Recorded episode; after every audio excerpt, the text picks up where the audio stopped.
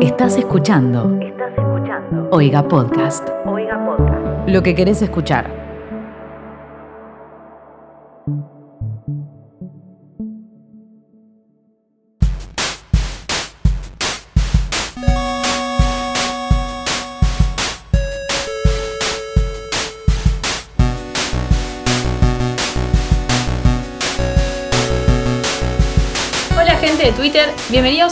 Episodio de ¿Qué está pasando?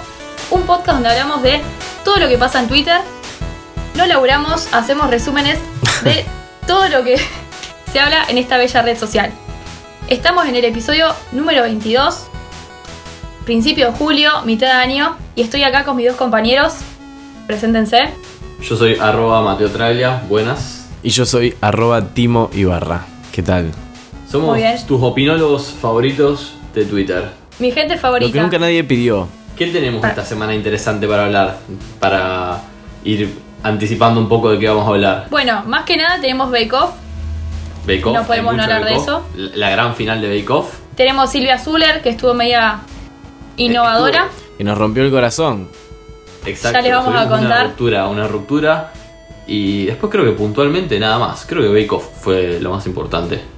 No estamos vendiendo muy bien el capítulo, pero quédense a escucharnos, que va a ser divertido. No, no, va a estar, va a estar bastante bueno. ¿no? Por ahí habla, voy a hablar de cuánto pesé cuando nací. Es una data que todos queríamos saber. si les interesa esa data, quédense. bueno. Si te interesa saber cuánto pesé cuando nací, eh, quédate a escuchar este capítulo. Siempre hay algo interesante para comentar sobre Twitter, porque es como estar chusmeando. Por ejemplo, el otro día eh, vi una noticia eh, en la cual Stephen King decía, le preguntaban sobre Twitter y qué pensaba sobre Twitter, y él, porque él tuitea mucho, y le preguntaban qué cree que Twi- eh, le preguntaban si cree que Twitter ha sido bueno para él, y él decía que es muy divertido porque es estar como en el patio trasero del mundo con los vecinos chusmeando, y es tipo literalmente eso. Qué hermosa metáfora, o sea, Sí, sí, sí. muy, muy exacta. Bueno, y quieren que Yo digamos creo que que, perdón, nos estábamos olvidando de decir Sí, antes de empezar, Antes de empezar, lo que tenemos que decir siempre, que pertenecemos a la red de podcast de Oiga Podcast. se pueden suscribir por 60 pesos en oiga.home.blog. Pueden seguir sus redes en Twitter y en Instagram como arroba oigapodcast. Y también nos pueden seguir a nosotros en nuestras redes arroba qp-podcast, tanto en Twitter como en Instagram. Ahí siempre subimos eh, al final de cuando publicamos el capítulo un momento con los tweets de los cuales hablamos, por si hay alguna foto o por si hay algo que les interese ver. Ahí los van a encontrar. Perfecto, los memes se tienen que ver, no se pueden describir. Así que va a estar todo ahí. Bueno, ¿quieren que entremos de lleno en Fake Off, la gran final? Yo creo que no queda me otra. gustó, eh, me gustó que al fin se termine. Qu- Quiero decirlo. Estoy contento que esto al fin termine. Porque significa que no voy a tener que hablar más en el podcast sobre, sobre esta serie. la Sobre cual algo que no sabes nada.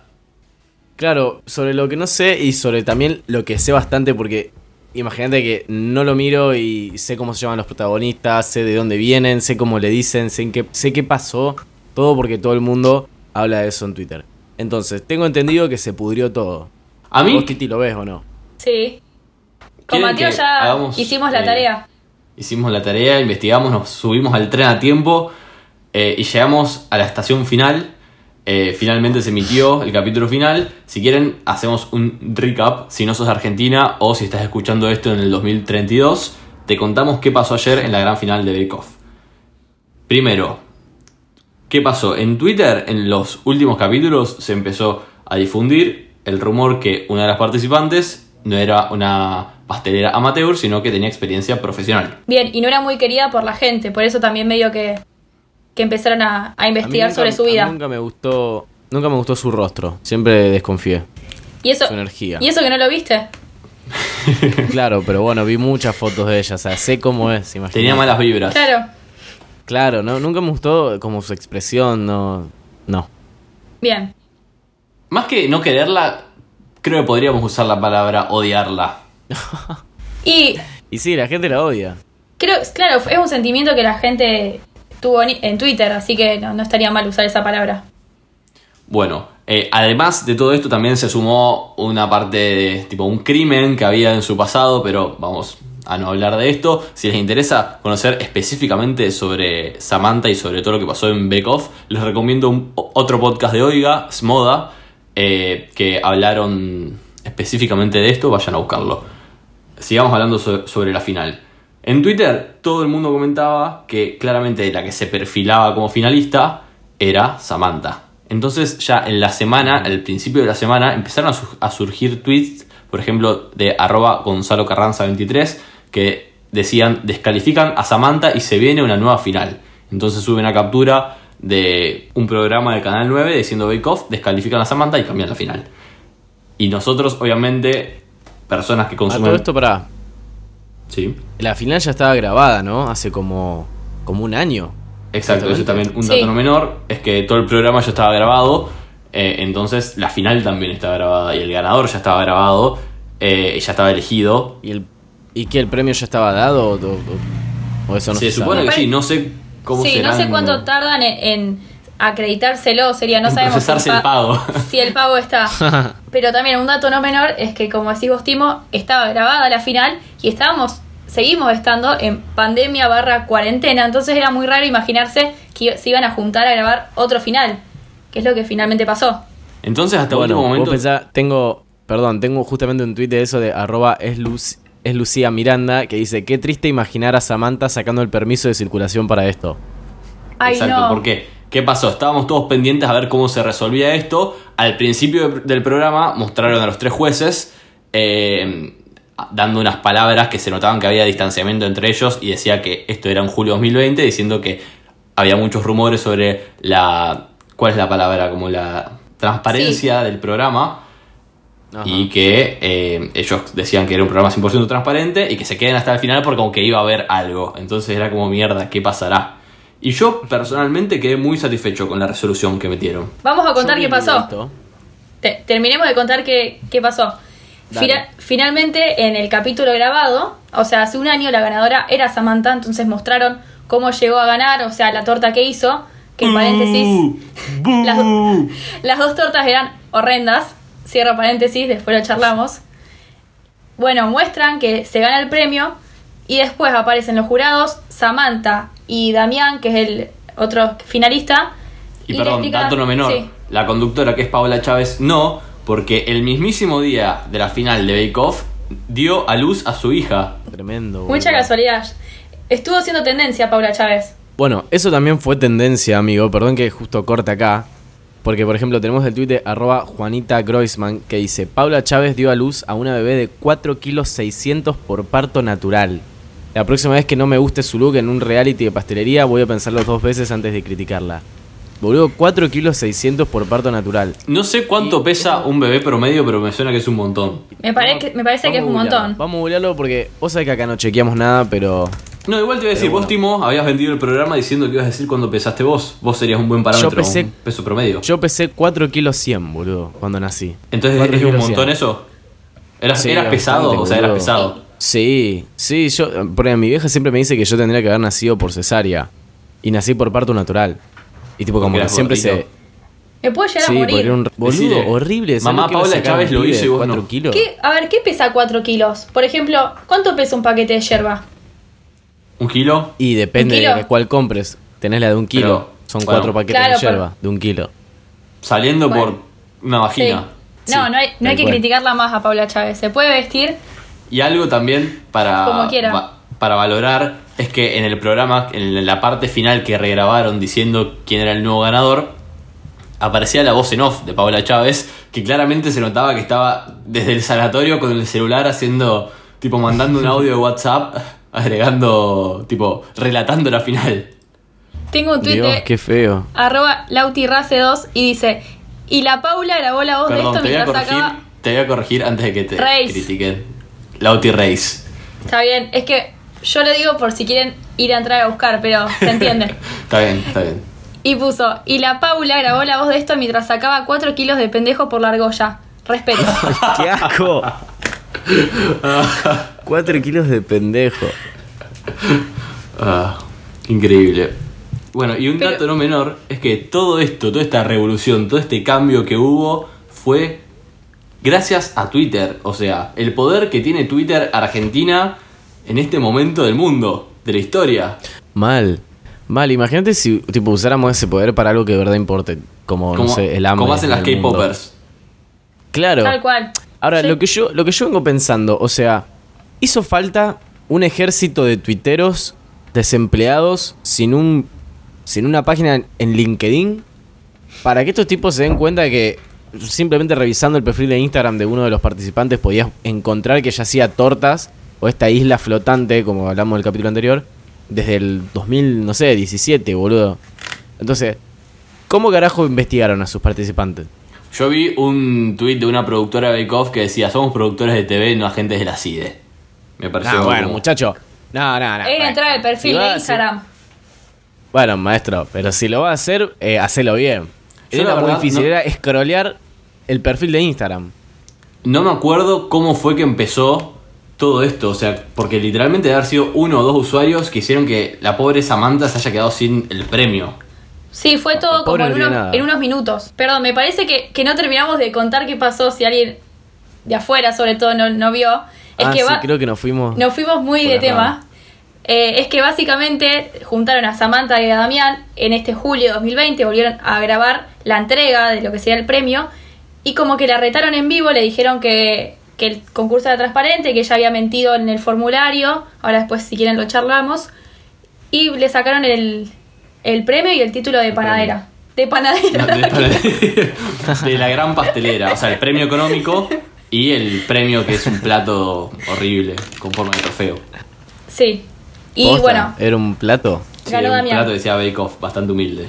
Sí, sí, no era muy lindo. Me gustó un tweet de nuestro productor, arroba toda Travelia, que puso, bueno, contestó una cosa a Saint Miley y puso sí, obvio. Me parece que es lo que haría cualquiera en su posición, que fue como Samantha intentó defenderse o como negarlo.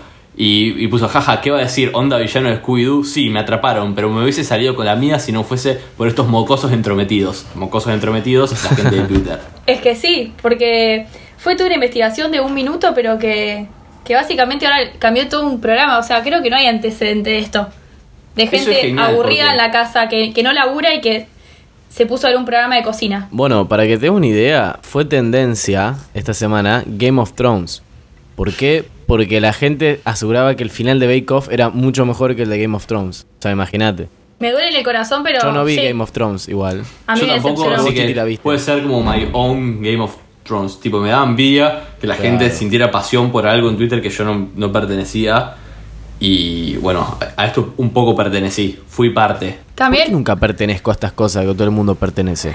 Qué bronca, boludo. mirá que nosotros te dijimos para que lo veas con nosotros. Sí, sí, pero no sé, me cuesta, boludo, me cuesta. Es como sentarme en un partido de fútbol, ¿no? A sentarme a ver la en tele. de la tipo- corriente.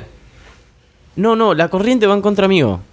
Porque no, yo no lo elijo, ¿me Ah, Qué entendés? filosófico. Terrible, ¿eh? Sí, sí, yo no elijo todo esto. Me gustó un tweet de Guille Félix que puso, a veces me pregunto cómo mira televisión la gente sin Twitter. Deben entender todo por la mitad. Imagínate una señora que no tiene Twitter, no tiene ni idea de nada, es como que de la nada le cambiaron la final. Está bien que salió por otros medios, Claro. salió por la tele, pero como que se perdió el origen de todo esto. Yo me di cuenta con esto que Twitter de verdad tiene cierto poder. Tiene un montón La de verdad cosas. yo que sí. pensaba que era como, como una red social en donde todos íbamos a criticar tantas cosas que quedaba todo ahí. Pero bueno, parece que las cosas pueden llevar para otro lado a veces.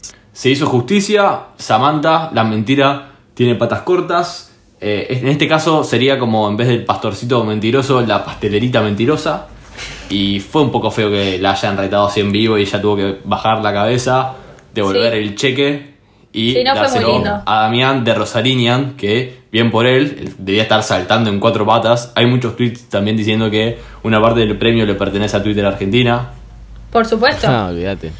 Pero también ahora lo que se dice es que él también había cocinado, así que es toda una cadena Sí, eh, sí. que no termina. Escuché. Ya no sé. No, ya yo, no sé vos quién. sabés que vi una imagen de él en un programa, pero alguien comentó, me consta que ese programa fue grabado después de la final de Bake Off. Ah, bueno. Mira. ¿De. Rosario es el chico? sí. Es de Rosario, Sí. sí. Mira. Que tuvo que viajar a Buenos Aires para regrabar la final. Quiero creer que Damián Bake Off está en cuarentena en este preciso momento. Mal. Está encerrado en su casa Mal. festejando. ¿Te imaginas si el chabón nos trae el coronavirus acá a Rosario? Tipo, se consagró como- el nuevo, héroe, el nuevo héroe y al mismo tiempo el hijo de puta que nos hizo volver a la fase 1. Samantha ¿Te sería imaginas? como. resurgiría como un ángel. Me Capaz gustó un tweet de Off 2. Cuenta del Odio que puso Samantha en Instagram está publicando historias de sus amigos. diciendo, los que te conocemos sabemos quién sos. Básicamente los chicos del club de rugby después de crachar a cualquier pibe. Es que esa frase la usan para, para hacer quedar bien al amigo. O sea, es muy polémica también esa frase. Ahora es la típica frase cuando te escrachan con algo, tipo, Sí. los que me conocen saben quién soy. Saben de dónde vengo. Claro, maestro, De Café San Juan, tipo en la cara, o sea, no hay mucha vuelta para darle. Bueno, muchachos, no sé si quieren ya salir un poco de Bake Off, si, hay- si alguien tiene algo más para hablar. ¿Sería el, el moño final que es el moño de Samantha? ¿O vos, Virginia, tenés algo para acotar? Yo, saliendo un poquito de Bake Off, pero en modo reality, la gente empezó a decir que quería otro reality porque se ve que les, ali- Hay un vacío o sea, ahora. les aligeró la cuarentena, claro. Y Real, Sí. que es un... ¿Qué es periodista? ¿Cómo lo definirían? Para la Es gente que no es periodista argentina. del mundo de los espectáculos. hizo una encuesta preguntando si la gente quería un gran hermano. O sea, muy bien el momento en que la eligió, porque fue apenas terminó la Sí. final de Bake Off. Y también, arroba Perdón, y. eh, sí, en su momento yo vi la encuesta y había mucha gente igual que había votado que no. ahora está 60% que sí y 39% que no. Bueno, es bastante alto el porcentaje no, me sorprendió. Sí. Sí.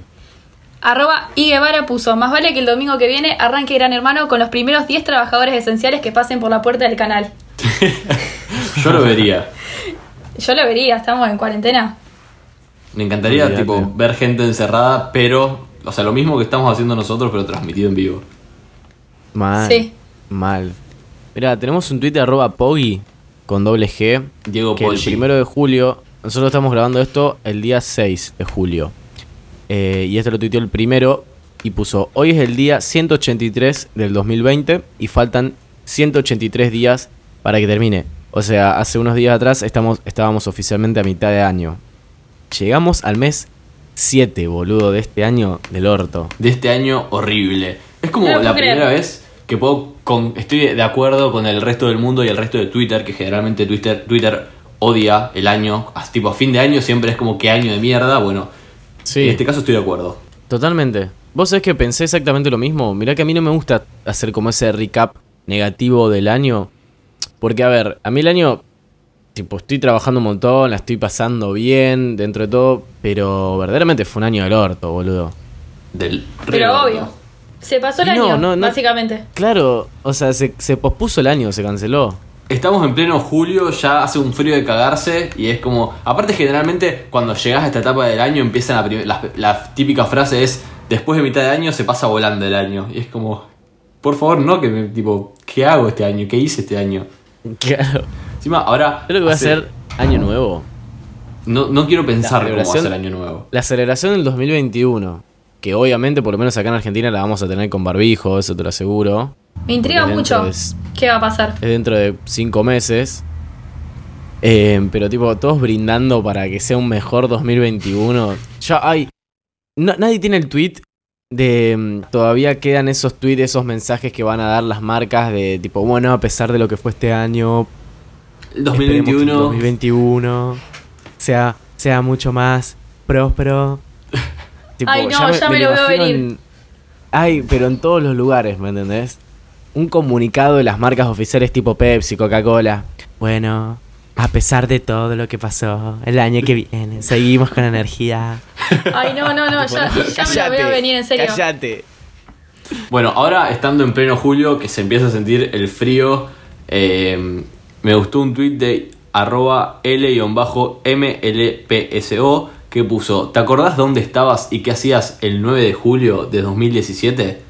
Mejor conocido como el día en el cual nevó en Argentina o precisamente en Buenos Aires, que no es común que nieve, pero acá en Rosario obviamente no nevó. No, con lo húmeda que es esta ciudad. No sabía Eh, me que nevó en Buenos Aires. Sí, no sé qué. Yo no sabía que había en nevado ese en momento. Argentina. Yo tampoco. como- sí, en, es- en ese momento era como. Acá en Argentina, nos- en, perdón, en Rosario nos estábamos cagando de frío, pero no, no nevó. Y era como el trending topic. Si, si estabas usando Twitter en ese momento, seguramente nieve era trending topic. Mal. Y. No sé qué había tweet estado lo- haciendo. El tweet lo comentó, lo respondió Capitán Ácido, que es el preso que tiene Twitter, que puso vendiendo mi primer Pepa. Uf, qué recuerdos. No, Ah. Y después- ya habíamos hablado de, de este personaje en el podcast. Y Oh. tengo también un tweet sobre el clima que me gustó. Y que es algo que está bastante lejano a volver a vivir porque los cines creo van a estar cancelados hasta tipo Qué por- ganas de ir al cine, boludo. por mucho tiempo. El otro día fui al shopping y vi el cine cerrado y fue como oh, qué triste. Sí, boludo, mal. Qué tristeza. Me intriga saber mal, qué va a pasar en serio. Sí, porque no sé que eso es como un negocio que da pérdida, pérdida, y pérdida. No, aparte es un negocio que sale fortuna, fortuna, fortuna. También. Aparte, Tipo, ¿por qué te- también no, hay, no ¿Podés- están estrenando películas. O sea, Claro. están Claro. estrenando algunas por Disney Plus o por Netflix, pero es como las taquilleras posta dejaron de estrenar porque no hay a dónde verlas. Pero bueno, algo lindo del Sí. cine era esta sensación que describe Ale Romano, que, pone- que puso, eh, vieron a veces cuando vas al cine, o cuando ibas al cine, eh, ocurre una disociación temporal espacio-climática en el transcurso de la peli en la cual podés haber entrado con un sol radiante y 30 grados y salís en el medio de una tormenta totalmente improbable.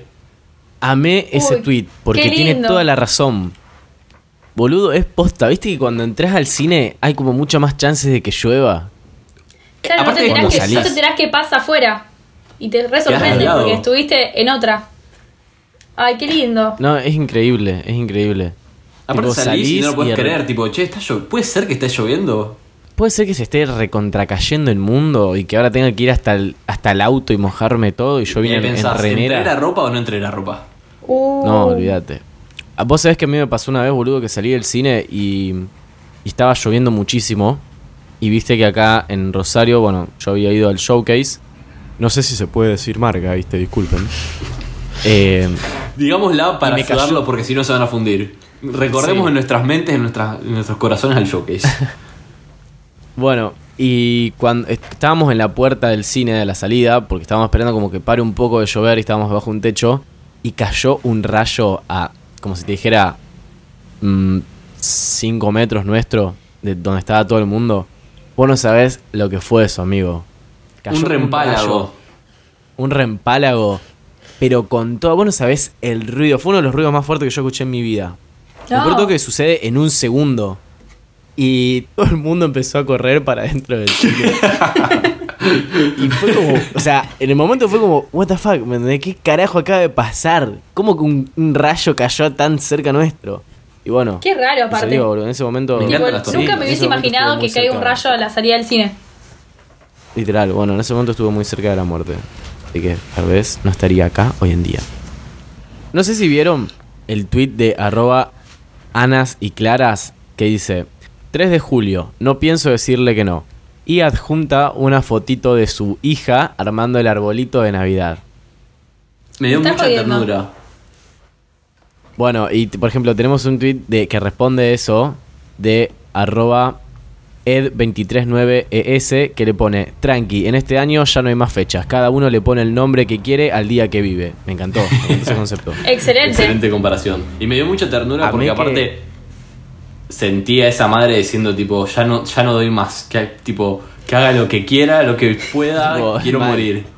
Pobre gente la que está con niños, la verdad, en, en cuarentena, la verdad que. Y en Buenos Aires, aparte, en Buenos Aires, en serio que no debe estar copado salir. A mí me daría mucho miedo. Desconozco la verdad la situación actual de cada uno, pero creo que me daría miedo salir en Buenos Aires Sí, con el nivel aparte de no, contagio que no hay. pueden salir mucho. O sea, están en fase 1, me parece. Sí, volvieron a fase 1, ¿no? Perdón, gente, acá no chequeamos nada. No, No, acá no sí, chequeamos están- un pero o sea, ya saben. Ah, está bien. Es que me, me parece, yo me refería a nivel personal, porque una cosa es lo que te diga el gobierno hacer y otra cosa es lo que Obvio. la gente hace. Sí, sí, están mucho más complicados que acá. Y yo tengo para eh, agregar a tu tweet sobre un niño, pero sobre un niño un poco más grande. Por ejemplo, arroba shumway-gordo puso mi mamá, publicó una foto actual de mi hermano y puso, ¿cuándo creciste tanto? 45 años tiene mi hermano. Eso se te No. pone cuando tiene 9, Norma. No, creció no. creo que hace como 45 años, señora. Si, Hace si recién 45 se está entera que su hijo creció. ¿Hasta qué edad está Claro. permitido eso? Para mí hasta los 20. O, Y sí. ya- Un poco, nada, hasta que se 25. reciba, ponele. Bueno, sí. Ponele cuando te A lo mejor no se recibís. recibió nunca y por eso... Y, pero negro, tenés 45 años, ya está pagando monotributo, ¿me entendés? O sea, creciste hace bastante. Bueno, pero puede estar trabajando. Tampoco tiene que recibirse. Pero 45 es fuerte para que tu mamá te ponga cuando Ya creciste. es un adulto con- tipo, como si vos un como tribu- monotributo con título de adulto. Pero Eh, responsable porque cripto ya. Acá, arroba serfs eh, puso el tweet está en inglés, eh, pero tuvo 50.000 me gustas y me gustó el concepto que dice, no puedo creer que solía pensar que las personas de mi edad eran adultas. Mal. Mal. Vos sabés que hay veces que me cruzo con niños, niños pequeños, y me dicen señor. No. eh, sobre todo en el trabajo. Tipo, flaco, tengo 23 años, me escabio todos los fines de semana. O sea, yo no soy un señor, yo soy un. Todo lo Un contrario. joven. de eso, ¿entendés? o yo soy un joven, boludo. meriendo viendo Tengo Nickelodeon podcast- como vos. Tengo un podcast sobre Twitter, boludo. O sea, la otra vez eh, desayuné viendo The Office. O sea, Somos colegas, amigo, vení, ve- vení. Tengo, tengo favoritos una juntos. página. Claro, tengo en favoritos una página con series viejas eh, de dibujitos, o sea. Flaco. Eh, No, tengo un no tatuaje un por. Harry Potter, ¿me entendés? No, no. Crecer No, y yo no, no van de la mano. No, olvídate, empecé a tomar eh, café hace dos semanas, boludo, o sea. Bueno, Tim, vos te autopercibís como niño, pero tengo un tweet de un niño que se autopercibe como jubilado, literalmente. El ¿Qué? tweet es de arroba mecasuyo y dice, o sea, la madre cita al hijo, mamá, tengo ganas de sentarme a tomar un café, que venga el mozo, pedir el café con leche, tres medialunas y mirar por la ventana.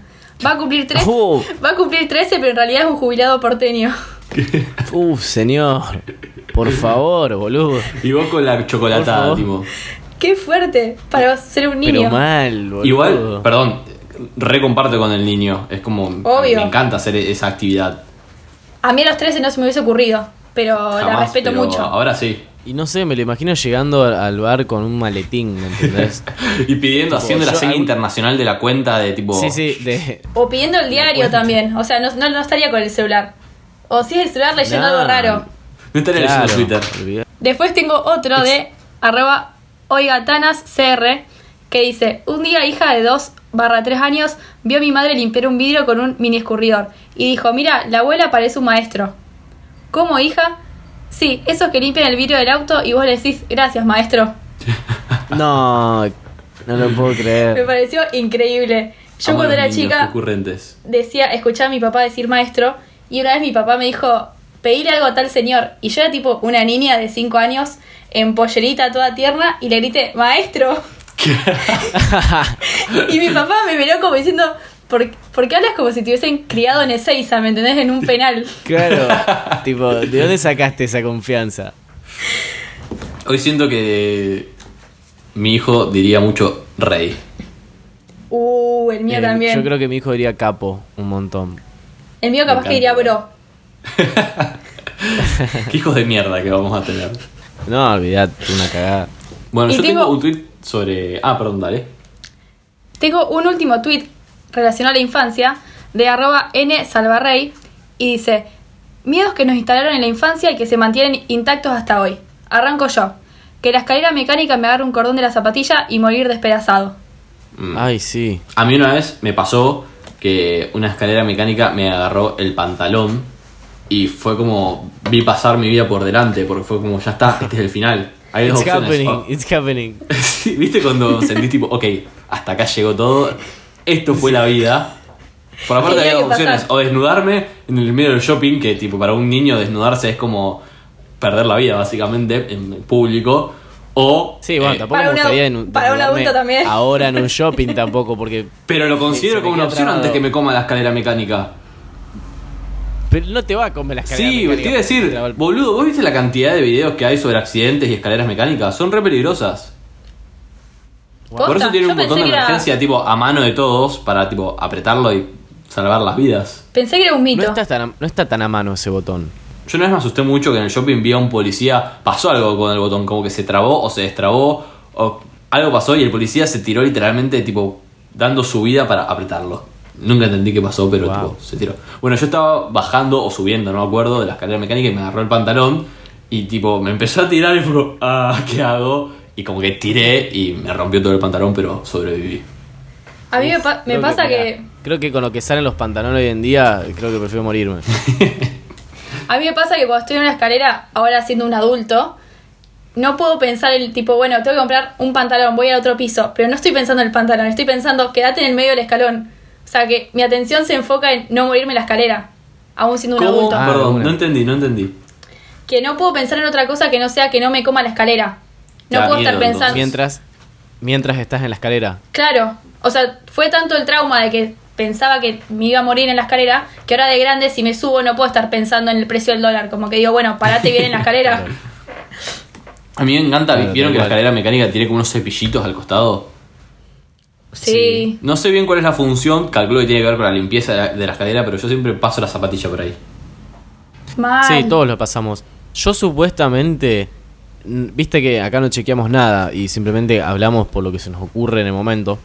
Pero una vez había escuchado, no sé si alguien que no sé, que sea ingeniero en escaleras mecánicas, no nos puede chequear esto, pero supuestamente es para que vos, justo si estás acercando el pie inconscientemente, eh, te des cuenta. Para que lo sientas, ¿me entendés? Puede ser, es como una protección, decís vos. Claro. Sí, sí, Puede sí. ser, habría que chequearlo, pero bueno, vamos a Sí. eh, elegimos creer.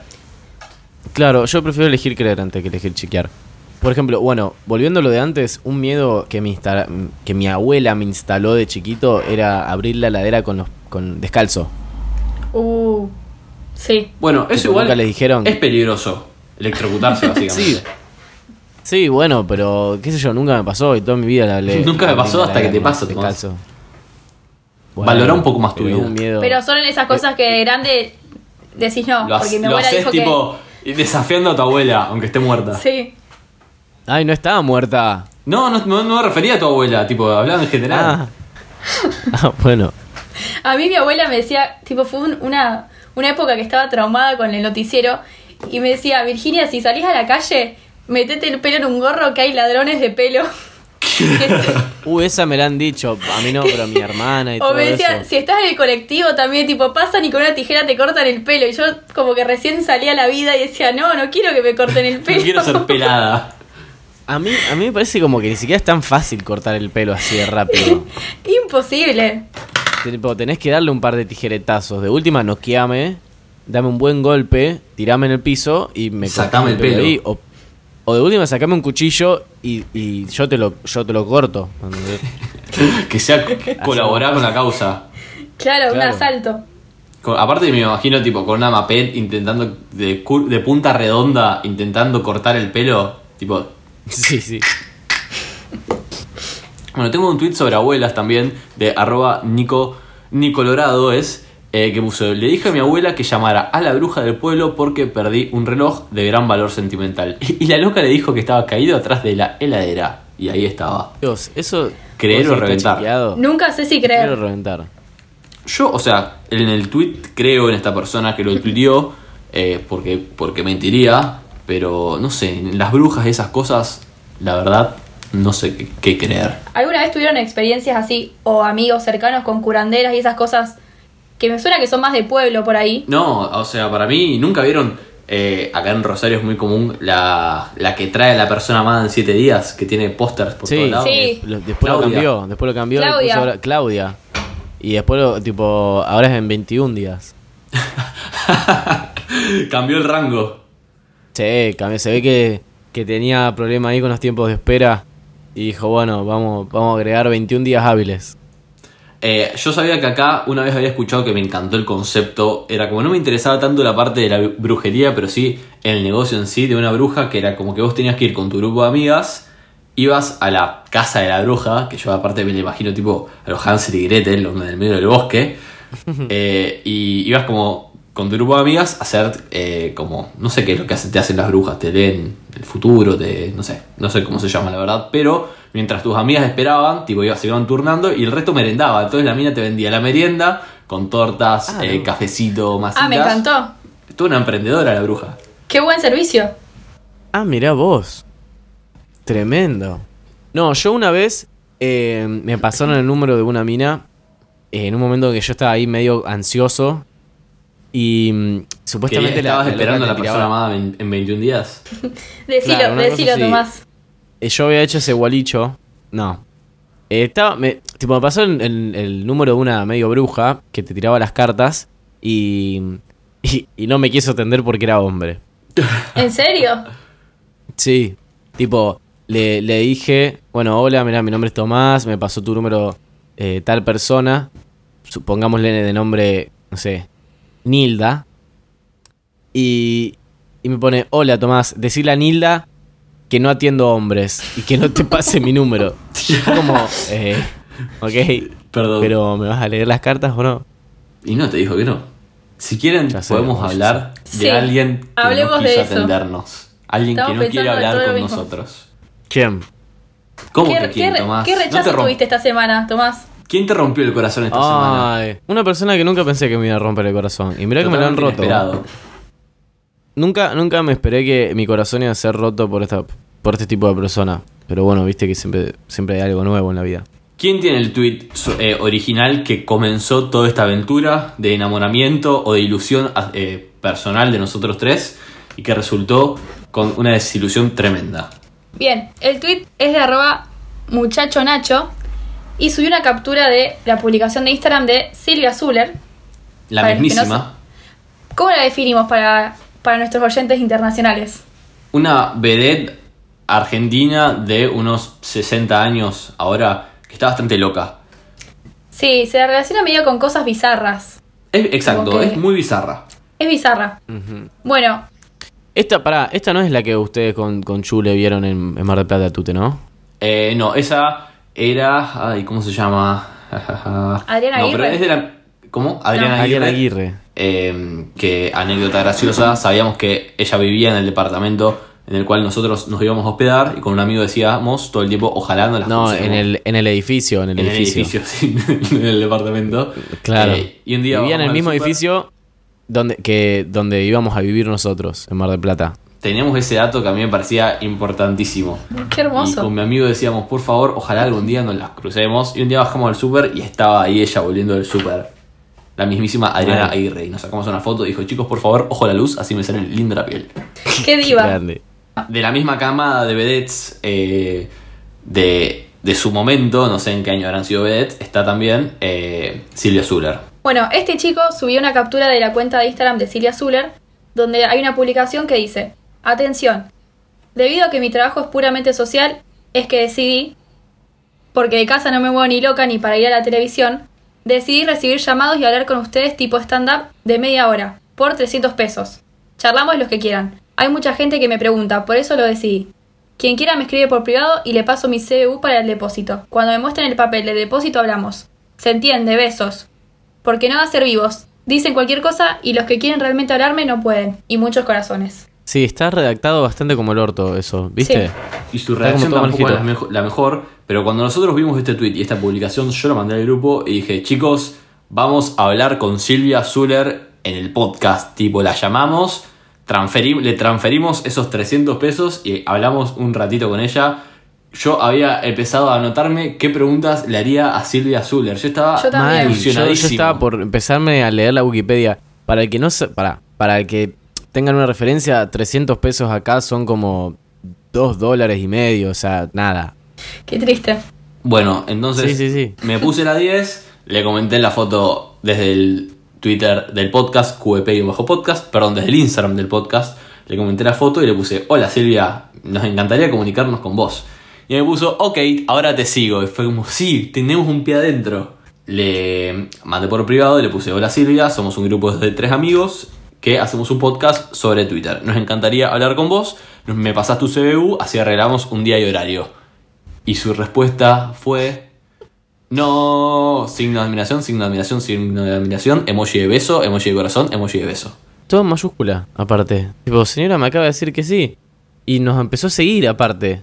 Nos empezó a seguir. ¿Nos sigue siguiendo o nos dejó de seguir? No sé si nos sigue siguiendo, pero las únicas cuentas que seguimos en Instagram, tipo. Sí, nos nos- sigue bueno, a día de hoy nos sigue, si- nos sigue siguiendo Silvia Zuller, boludo. Aparte, tipo, nuestra cuenta de Twitter nos sigue a nosotros tres, a Oiga Podcast y a Silvia Zuller. O sea, le dimos follow para que nos rechazara. La pusimos en un lugar muy importante y ella nos rechazó y no sé con qué criterio, porque está bien, somos tres, pero Silvia, no sé, arreglamos el precio, qué sé yo. Era charlar un ratito. Aparte, Claro, evidentemente, señora.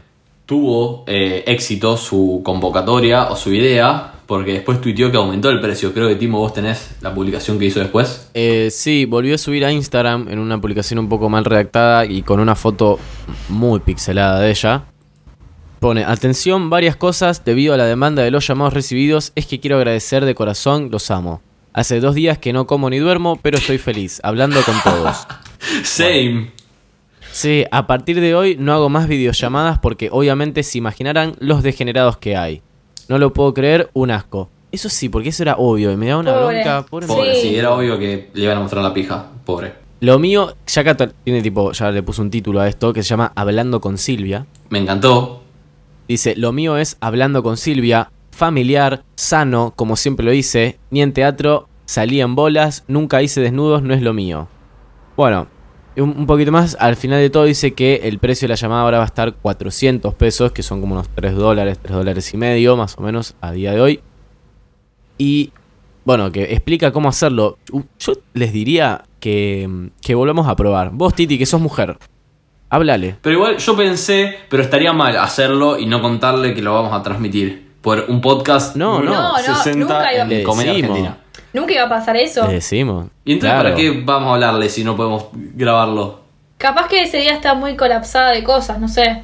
¿Qué vos decís que no se puede grabar? Sí, poder se puede. No corresponde que evidentemente ella nos rechazó a nosotros porque no le gustó que sea para un podcast, para un, Claro. un medio de comunicación. Hay, hay que respetar su decisión. Aunque me Ah, rompió el Aparte, corazón. perdón, yo iba a decir, ella cuando me puso no, yo le puse, obviamente que insistí, tipo machirulo, y le puse por, y le mandé, este es el podcast, por si te interesa escucharnos. Somos, eh, le puse 60 en Argentina en Spotify Comedia, eh, somos, le puse dos chicos y una chica, para que como que sepa que no le vamos a mostrar la pija, y como le puse, y vamos y podemos hablar un rato buena onda, y me clavó el visto. Aparte, Pero bueno. tengo acá si quieren las preguntas o los temas que hablé, que me había anotado para hablar con ella. Quería decir que evidentemente tuiteé un montón porque en Twitter tiene 120.000 tweets.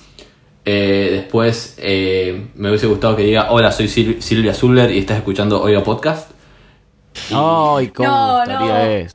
Me y muero. tenía No, muchas preguntas para hacerle eh, sobre su cuñado Ricardo Ford, alias el comandante.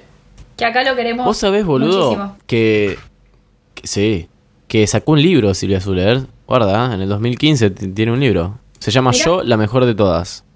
No es una persona para, para hablar. Pero, Pero lamentablemente bueno, ella no, no quiere hablar con nosotros. Ahora tenemos que cambiar la- la- el inicio de nuestro podcast que decimos que somos tres amigos que usan Twitter. Ahora somos tres amigos con el corazón roto. Totalmente, estoy de acuerdo. El otro día encontré un tweet de arroba Carla Alcorta que en realidad me, me identificó mucho porque creo que me- es una sensación hermosa. Y dice, ¿te imaginas recibirte y poder salir de todos los grupos de la facultad? Digo creo porque Uh. estoy años luz de recibirme. Pero ¿se imaginan eso lo que debe ser? O terminar un trabajo, por ejemplo, como decir, chau, este grupo que tanto hablaban me voy para siempre. Ni nos vimos. mal, boludo. Bueno, yo no, no voy a la facultad, así que... Pero bueno, he tenido mis grupos de la facultad. Y sí, debe, debe estar bueno, boludo. ¿Seguís estando, por ejemplo?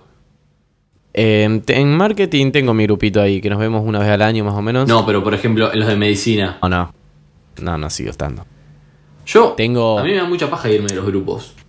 Yo sigo No, estando, pero- porque si pero no, ¿qué si, si el grupo muere, si-. No, ¿De no, si el grupo muere, me refiero. De WhatsApp yo me iría. Me siguen llegando notificaciones de derecho, pero en Facebook. Y es tipo, no, bro, estoy en otro cumple. Gracias.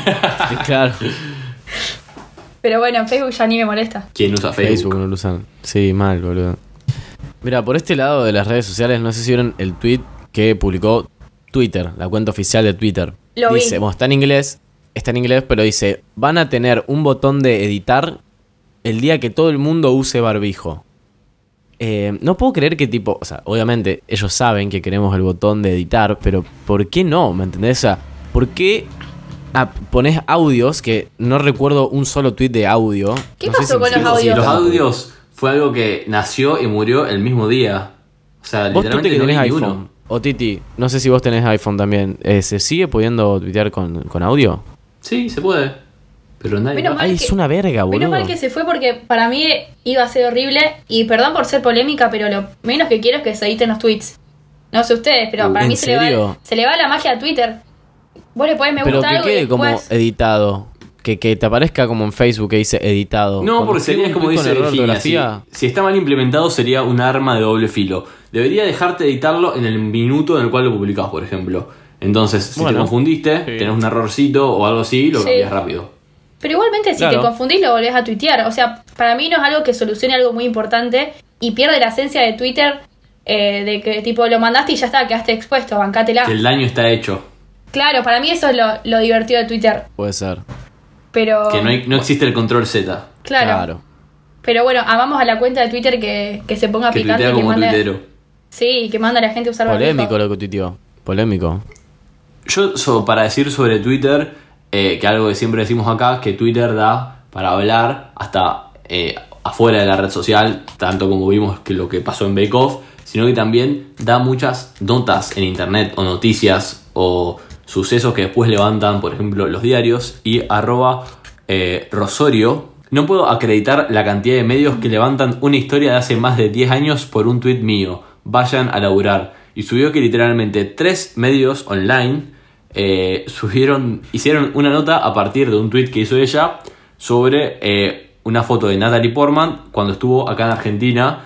eh, y creo que él decía que Natalie Portman vino a Argentina como de urgencias porque se enteró que su pareja estaba saliendo con una actriz argentina. Y bueno, y No. tres medios lo levantaron e hicieron una nota literalmente por un tweet.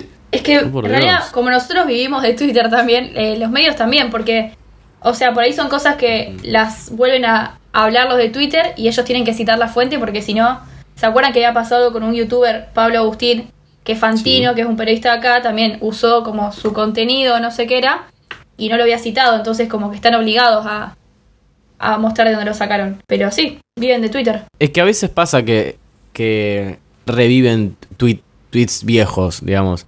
Por ejemplo, hace poquito revivió o se empezó a hacer como conocido de nuevo un tweet del septiembre del 2019. Pero bueno, que como estamos en invierno se ve que se volvió a aplicar.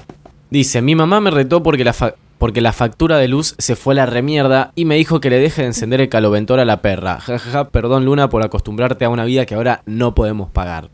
Arroba Aus Po- Poggiani. Me Eh, encantó amé, ese amé ese hermoso. tipo, De Luna, amo Luna, amo esa Mal. perra. Y acá la gente obviamente le dejaba, le dejó fotitos adjuntas de sus perros cerca de la estufa, durmiendo.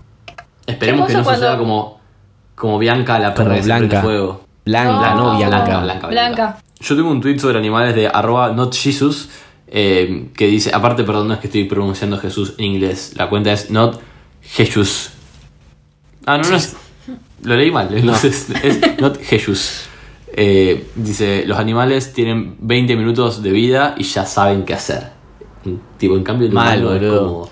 No. Somos unos inútiles que tienen que estar como un montón de tiempo para aprender a hacer un montón de cosas. No lo había Es que en realidad justamente eso es algo que, que llama mucho la atención porque de verdad el ser humano cuando es bebé es re trolo. O sea, lo que llama mucho la atención a los, a los eh, estudiadores, iba a decir, a los científicos, ponele, eh, lo increíblemente dependientes que somos de nuestros progenitores. ¿me entendés? Necesitamos sí o sí que alguien nos cuide porque nos morimos.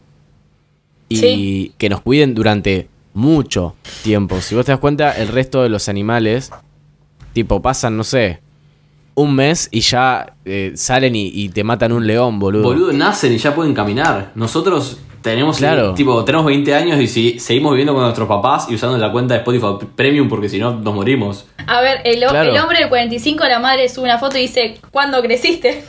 Claro, tal cual. O sea, eh, posta que eso, por ejemplo, que decís vos de caminar, es muy llamativo. ¿Cu- ¿Cuándo empieza a caminar un, un pibe? A los 9 meses, un año. Sí, qué sé yo, no sé. Después tu viejo va a escuchar el podcast y nos va a decir que somos unos burros. Pero bueno, No, él es médico. Si, si yo también tendría que saber cuándo, cuándo camina un pibe si tuviese 6 años de medicina, rey. así, así cualquiera, boludo. Si tuviese 6 años de medicina. Así cualquiera, sapo. Claro. No, bueno, pero justamente lo que llama mucho la atención es lo, lo extremadamente eh, frágil que es el, el ser humano cuando es un bebé. Y también, o sea, cuando es adulto también, porque yo creo que siendo adulta no- habría un montón de cosas que sí o sí necesito mis papás. O sea, qué sé yo, cosas de, no sé, hago un mundo por cualquier cosa. O sea, para mí los animales están años luz de nosotros. Nosotros estaremos súper desarrollados en algunas cosas, pero al mismo tiempo somos muy trolos. Sí. Yo algo, por ejemplo, Sí. no puedo entender cómo funciona es eh, la transmisión de conocimiento en los animales. O cómo es, por ejemplo, el hornero, que se hace eh, su casita, que es tipo la, la casita del hornero, es como, ¿cómo Garcha aprende? ¿Cómo un papá hornero le enseña a un hijito hornero a que tipo así se hace esa edificación magnífica? Que aparte todos los todo, horneros tienen la misma fucking casa. Primero que tenés lo que es el instinto. ¿Sí? Y por otro lado tenés el aprendizaje a través de la repetición. O sea, vos le mostrás lo que tiene que hacer. Sí, pero ¿cómo haces que el hornero bebé te mire? O sea, yo no entiendo. ¿Cómo llamás la atención del bebé hornero? Acá. Sí, quédate ahí, mírame. O las hormigas, Flaco, flaco, boludo. anda a buscar una rama. Anda a buscar una rama que ya estás grande. Y aportá a la casa. Chicos, la- las hormigas van una atrás de la otra y hacen todo perfecto y no, no entiendo, no sé si tienen cerebro o no, y perdón, pero no entiendo dónde, dónde entra el conocimiento, o sea, me están jodiendo. Qué fantástico es que las el hormigas mundo. puedan, puedan levantar algo tan grande, tipo 40 veces más grande que ellas, y lo, y lo levantan. ¿entendés? Y yo no me puedo ni levantar de la cama a la mañana. este hija de puta Amo esos, da- levantan. esos datos de Ese dato de... de- Twitter, tipo, hay que saberlo. Arroba, hay que No, no, no, chicos, ese dato es de los palitos de la selva, porque lo aprendí ahí. Qué buena onda los palitos de la selva, boludo. Qué garrón cuando estaban duros. Creo que ya hablamos de esto. Sí, Que era siempre- básicamente siempre como partirse. Sí, como era comer el palito de la selva y escuchar el tac. Ahí cuando estaba todo duro. Eh, ah, algo que iba, me anoté para decir el otro día, Virginia, que nosotros estábamos hablando a las 4 de la mañana un sábado. Eh, no me acuerdo a quién estábamos investigando o cuál fue el contexto de la conversación, pero vos me dijiste, ¿le investigaste sus likes? Y fue como, es verdad, no lo hice. Y es como todo un mundo ver los likes de una persona, Sí. porque básicamente te das cuenta que le gusta, que no, que hace de su vida, que no. Y yo esta persona que estaba investigando, que tampoco me acuerdo quién era, me di cuenta que evidentemente le gustaban mucho los autos de carrera. Y que likeaba un montón de cuentas de autos de carrera. Y me puse a Ah, pensar, qué qué, bizarro, eso, qué bizarro que en Twitter hay como un, monto- un montón de submundos que desconocemos. Porque nunca me hubiese imaginado que existían cuentas que se dedicaban exclusivamente a subir fotos de autos y que aparte tenían tipo 65 mil me gustas, eh, 500 retweets. Eh, era como, wow, Sí, un mu- un como cosas bien de nicho. Sí, exacto. Y fue como, ¿qué cuentas o qué cosas así, gustos particulares de ustedes siguen eh, en Twitter? Así como de gustos, de cosas que les gustan a ustedes. Yo, por ejemplo, me puse a pensar. Sí, sí, lo entendimos. Eh, bueno, perdón, quería O explicar. sea, Quería que era un concepto, tan simple y te costó tanto explicarlo. Tipo, ¿qué cuentas siguen de ustedes que son gustos particulares? O sea, corta. Gracias por resumirlo. Eh, yo me puse a pensar, por ejemplo, que subo cuentas, eh, sigo cuentas de arquitectura, por ejemplo. Mira, no sabía Ah, mira. ese dato. ¿Vieron? ¿Viste que era algo interesante, Tomás? Yo estoy pensando, yo sigo cosas de, de fútbol, pero bueno, ya se deben saber. De Central, Mm, cuentas yo- tipo exclusivas de Central. Sí, de central, pero también eh, los programas de, de fútbol, o sea, para enterarme también a nivel nacional e internacional. Yo sigo de marketing o de publicidad. También algunos diseñadores o algo así. Pero Muy algún bien. tema que, que no nos esperemos de vos, tipo Mateo con arquitectura. Yo también, Ah, otra cosa que por ahí eh, sigo son eh, no cosas sé. de tecnología. Sí, yo también. No, no, vos sabés que no, que creo que, que- es que es, es muy yo mi Twitter. También sigo, suelo si- seguir cuentas de negocios, em, tipo que te hablan de, de business, por así decirlo. Pero no, no, te juro que no, nada, nada raro. Es que aparte, el otro día cuando estaba hablando con vos, Mateo, que, que no habías visto los favoritos, me pareció muy raro porque, o sea, realmente conoces a las personas por el favorito. O sea, para mí un ejemplo sería, vas a conocer a alguien y el inicio de Twitter, o sea, su, su feed de Twitter, Es lo público. es, la- es el living. Ahora vos pasás a la pieza y son los favoritos, como que le puedes ver los libros, le puedes ver tipo Claro. los gustos más personales. Es verdad. Así que es nada. más, ¿a qué conclusión llegamos de esta persona? ¿Te acordás? ¿A qué conclusión llegamos? Que había que salir corriendo. Había que salir corriendo. tipo, había que correr, En- tipo, en salir auto. ahí. Sí. Bueno, si quieren seguir, tengo para ofrecerles un tweet de también algo que pasa mucho en Twitter. Es que es esta, no sé si solo en Twitter, sino en internet, porque también lo he visto en TikTok, como pelearse o querer caretear el hecho de ser latino. Entonces, como Uh, que es sí. gente yankee Sí. que es más blanca que una hoja de papel, pero dice tipo, mi tatarabuela es latina, entonces I'm latina y eh, yo soy caliente y cosas así, y dicen esas palabras Sí, así sí. horribles. Eh, por ejemplo, arroba Tom's Daylight puso, ahora nos están pateando gringos que se creen latinos por comer taco en Taco Bell. Eh, no nos olvidemos de la líder de todos que habla la idioma y cocina la comida. Y subió capturas de arroba Lauren Jau- Jauregui eh, que investigué un poco a ver quién era y ni idea, solamente sé que es cantante. eh, y ella citó un tweet de arroba happy FM radio que puso esta es la razón por la cual Velator y, y, eh, Lauren Sharagui están siendo criticadas por la comunidad latina. Entonces ella citó el tweet y respondió un artículo sobre opinión. Yo me siento latina porque nací en una familia latina. Hablo el idioma, cocino la comida. ¿Cómo que la idioma? He, he sido parte de la comunidad latina en Miami desde cuando nací. Siempre los he tenido alrededor de me. Te lo puedo decir cualquier persona. Habla peor que nosotros en el podcast. Pero aparte, los tener alrededor no son latina. Te- A ver, no te hace. Haber nacido en una familia latina no te hace latino. te hace Obvio, tener herencia latina. No te hace. Es como decir Claro. que italiano. Ay, claro, Claro, tal tenés. cual. Es como, claro, es como yo te diga, soy, me siento italiano porque mi bisabuelo era italiano, boludo. No, Eh, no, boludo. rey. Cuando alguien de acá, de, de Rosario, te dice, no, ¿viste cómo somos los tanos que no enojamos? No, boludo. ¡Ay, qué bronca! Sos qué de bronca. Rosario, dejá de joder. Maestro, pero Acá, claro, boludo, naciste, naciste en Ojota y con el mate en la axila, boludo. No pronunciás una S. Y yendo ¿De a ver a Nueva hablando? Chicago a la cancha, no soy italiano, boludo, dejá de joder. Claro, boludo. Pero Justo dale. Acá el último tweet que vive en Miami que aunque no tendría ni sangre latino, lo cual yo tengo porque mi mamá y todos mis abuelos nacieron en Cuba. Esa fue la defensa de Lauren, que bueno, Lauren, no sé, no te conoce ni tu mamá latina. Pero bueno, evidentemente es cantante y a lo mejor siento digo que la todo esto viene... Para mí, para mí tiene un, un poco que ver con todo el, el estallido que hay con la música latina. Es como que se dan cuenta que la música la rompe, entonces los latinos tienen onda, tienen sangre eh, y eh, por ahí viene un poco la envidia o el- las ganas de pertenecer. Todos quieren perrear. Exacto, excelente definición.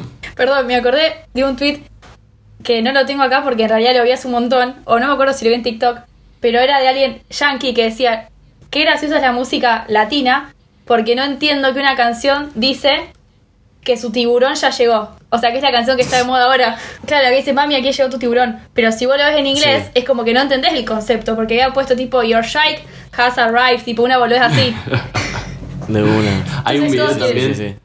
hay, eh, sobre esto de ser latino o querer pertenecer eh, de una chica o un chique, que- creo que es un chique, eh, que dice I didn't ask to be born latina. Ah, Tipo, es como, tuve la suerte de nacer latina después. Es como, por qué quieren ser latinos. Y son lindos los latinos. A mí me gustan las latinas. Siempre me gustaron más los rasgos latinos que los europeos, ponele. Estamos hablando de un rasgo, ponele mm, venezolano o colombiano. Siempre como mis rasgos favoritos para una mujer son morochita y... mm, ¿Por qué estoy hablando de esto? Te iba a decir, ¿te acordás que hace un rato dijiste que te había gustado una canción de Messi? ¿Querés que la pongamos? Por favor, la tenés ahí a Por mano? favor, Dale. me parece que hay que Sí, sí, ahora. sí, sí, perdón. Vamos voy a cortarlo con eso. Nada más. Que bueno, me gustan las colombianas más que nada, pero vamos a cortarlo con eso de Messi porque Esa, esa es una data espectacular, pero, pero no recuerdo haberle preguntado. Bueno, y siguiendo por el lado de la música no latina, sino eh, música yankee, Yankee. y un- una cantante pop que todos amamos, Hannah Montana. Eh, me encantó ese tweet de Fede Bongiorno que puso: Acá estamos pensando en nombres para la Hannah Montana Argentina. Escuchamos recomendaciones. Porque, a ver, Hannah Montana eh, es. el Hannah es un nombre y Montana es un estado de Estados Unidos. un estado. Perfecto.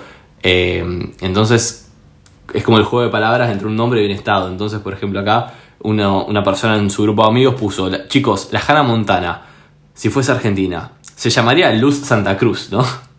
Y después alguien puso, o Rosa Formosa, No, Belén, no, Neu-. Belén Neuquén. O Rosario Rosario, porque Rosario es un nombre. No, Pero Rosa- Nada más tiene que Rosario no es- no es estado, sería pero como bueno. una provincia. Claro. Eh, Rosa Formosa. Santa Fe, Santa Fe, Pero, a ver, de esos tres, ¿con cuál se quedan? Yo con Rosa Formosa, pero. Rosa Formosa. Rosa Formosa me, me gusta Sin porque la veo más como, como Me acordé- cantante con un estilo cacho. Rosa Formosa. Me imagino la, tipo la placa o el logo de Hannah Montana, pero que diga Rosa Formosa, así tipo con luces. Chinenenene. ¿Qué estás cantando, Tute? La intro Tomás, la intro. de Hannah Montana. Ah, de una, de una. Por favor. sí, sí. Qué, bu- qué buena Retirate. intro, boludo. Eh, te iba a decir, eh, Virginia, que me acordé hace poco que viste a tu hermana con un buzo que decía, no, no me acuerdo, cu- era el nombre de un estado de, Nueva York- de Estados Unidos, digo, Y mm, vos le dijiste, ¿te imaginás a un yankee con un buzo que diga tipo Santa Cruz? Claro, ella tiene uno que dice North Carolina. No, al revés no, no funciona al revés así. Imagínate un yankee que tenga tipo Formosa. La Pampa. Claro. No, porque no o- existe. No tenemos buzos con provincias, pero se imaginan un yankee con la remera que dice Estoy triste, estoy feliz, no estoy. Estoy en. en, Mar de la en Marajó. Pampa. Mi favorita es la que dice, eh, que tiene el logo de YouTube y dice, tipo, yo tuve con tu Uh. novia. Tipo, no, ese es buenísimo. Qué falopa esas remeras, por favor. Nada, es buenísimo. Más o menos cerrando ya un, po- el- un poquito el capítulo de hoy, también fue tendencia en el ámbito de la música Kanye West, que para que sepan se pronuncia Kanye, no Kenny. El loco se enoja bastante cuando lo- le dicen Kenny, eh, porque se postula a presidente de los Estados Unidos. Chun, No chun, sé cómo chun. funciona eso, qué requisitos se, se- se deben tener, se deben cumplir. Tener poder. Pero bueno. Sí, tener di- dinero, básicamente. Lo podemos Pero presentar bueno. también, perdón, como el marido de Kim Kardashian. Tipo, marido de. Nah, a ver, Yo- Kanye yo no- West, el loco es uno de los músicos más grandes de Estados Unidos, diseñador, productor. Tipo, nah. Perdón, yo lo conozco por el lado de Kim. Pido perdón. Disculpas aceptadas. El otro día, eh, Kanye tuiteó, estaba intentando buscar el tweet y no lo encontré, pero felicitó vía Twitter a su esposa por haberse convertido en billonaria. Bueno. Wow. Pero fue como, wow, tipo, re bien por ella, pero no sé, creo que es innecesario tuitearlo. Sí, Sí. a, na- a nadie más le pasa, a ellos. Sí, sí, sí, sí, literalmente. Para cerrar, tengo una cuenta para recomendarles y después los dejo ir, les juro, eh, que me encantó, que se llama arroba cursedboomerarg, eh, que viene del chiste de tipo boomerang y Argentina, que se llama, el nombre de- del usuario es Fíjate lo que mandó la tía. Entonces son un montón de GIF y fotos y cosas random que mandaría una tía por WhatsApp. Así que... Tipo un sticker de, de buenos días, agradezcámosles a Dios, una cosa así. Por Sí. ejemplo, la que estoy viendo ahora dice, el mundo no es de quien se despierta primero, sino quien se despierta feliz. Buenos días, y hay una ardilla bailando. Es jubilado usted, por eso se puede levantar feliz todos los días porque no tiene que hacer un pedo de nada. Yo me tengo que levantar a las 7 de la mañana cagado de frío, boludo, e irme a laburar. La descripción de la página es humor para el grupo familiar, 100% imágenes reales, no irónicas. Posta, está muy buena esa cuenta, así que se la recomendamos. Bueno, y hasta aquí llegamos entonces. Hasta acá llegamos con el capítulo 22 de ¿Qué está pasando? Un podcast sobre Twitter, donde les traemos un resumen semanal de lo que sucedió en la plataforma. Y también, bueno, básicamente lo que nos interesa a nosotros, porque si hay un tema, como es nuestro podcast, podemos censurar. Así que si hay un tema que no nos gusta y que fue tendencia, no lo decimos, bueno, creen su propio podcast. Acuérdense que nos pueden seguir en Twitter y en Instagram en QEP-podcast, a Oiga Podcast, que es la familia que nos mantiene y nos produce y nos ayuda, en arroba Oiga Podcast. Se pueden suscribir por 60 pesos en oiga.home.blog. Y a nosotros también eh, pueden seguirnos en Spotify, hay una parte que dice seguir, hagan clic ahí, así cada vez que hay un capítulo nuevo, eh, les avisa. Claro, y aprovecho este espacio para mandar un saludo a Esteban, compañía de trabajo que se vio, se escuchó, perdón, todos los capítulos. Son 21 capítulos, de una hora cada. La verdad que ni mi mamá hizo eso, así que le mandamos un saludo. Ah. El otro día por Instagram, eh, una oyente, arroba noe-tiepo, nos puso, hola, venía a decirles que a las salchichas con masa de empanada, acá en San Luis, le decimos niños envueltos. No pregunten por qué, era eso, chau. Así que bueno, eso lo hablamos del capítulo Uy, anterior y me encantó el dato. Qué perturbador. Pero Perturbador, sí. pero interesante. Sí, lo podemos hablar si quieren en el próximo capítulo para no largarla. Solo digo que es un dato un poco perturbador. Bueno, gente, nos despedimos. Esto fue ¿Qué está pasando? Capítulo 22 y nos vemos la próxima semana con un nuevo capítulo. Hasta luego. Chao.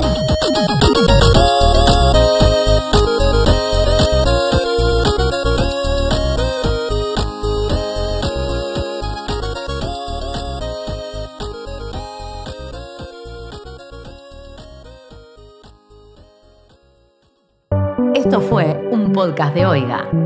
¿Querés escuchar más? Seguinos. Arroba Oiga Podcast.